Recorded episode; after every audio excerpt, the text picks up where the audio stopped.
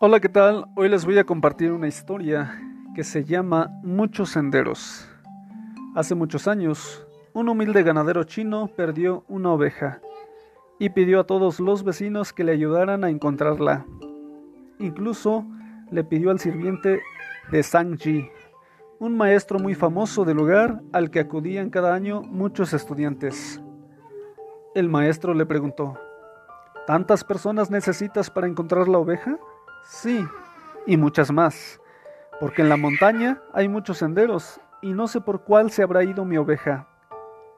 El maestro asintió y se retiró.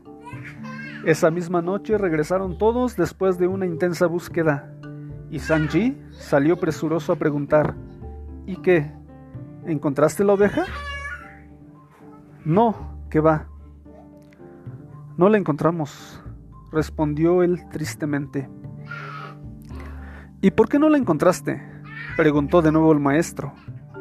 Porque son demasiados senderos y uno conduce a otro. Imposible encontrar mi oveja, respondió el hombre.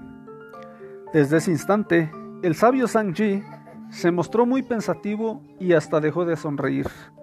No quería hablar con nadie, solo estaba centrado en sus meditaciones. Uno de sus discípulos, extrañado, acudió a ver a otro maestro para contarle lo que le pasaba a Sanji. No habla, no sonríe, solo está pensando todo el día. Contestó el maestro. Cuando hay demasiados caminos, un hombre no puede encontrar su oveja. Pero cuando un estudiante se dedica a demasiadas cosas, pierde su ruta y malgasta su tiempo. Siendo discípulo del mejor maestro, Usted parece que no aprende nada. Moraleja. Cuando en tu camino te dedicas a demasiadas cosas, puede que no encuentres lo que buscas.